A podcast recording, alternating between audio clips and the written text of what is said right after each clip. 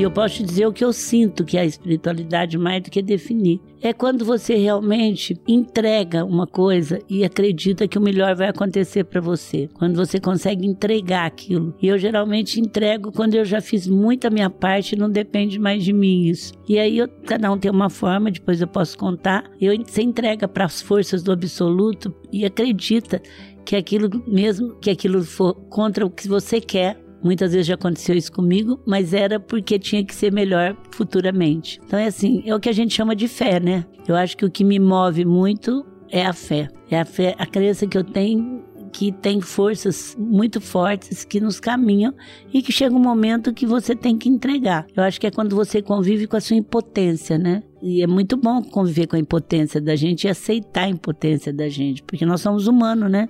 Então, e quando você convive, também não é tudo que eu vou lá, fala, ó, oh, resolve a minha vida, faz isso. Tenho muito cuidado com isso, mas espiritualidade para mim é isso, é quando a gente consegue entregar para o outro, entregar para a vida, né, para as forças que você acredita, não importa qual seja, e acreditar que o melhor vai acontecer, que a gente chama isso de fé.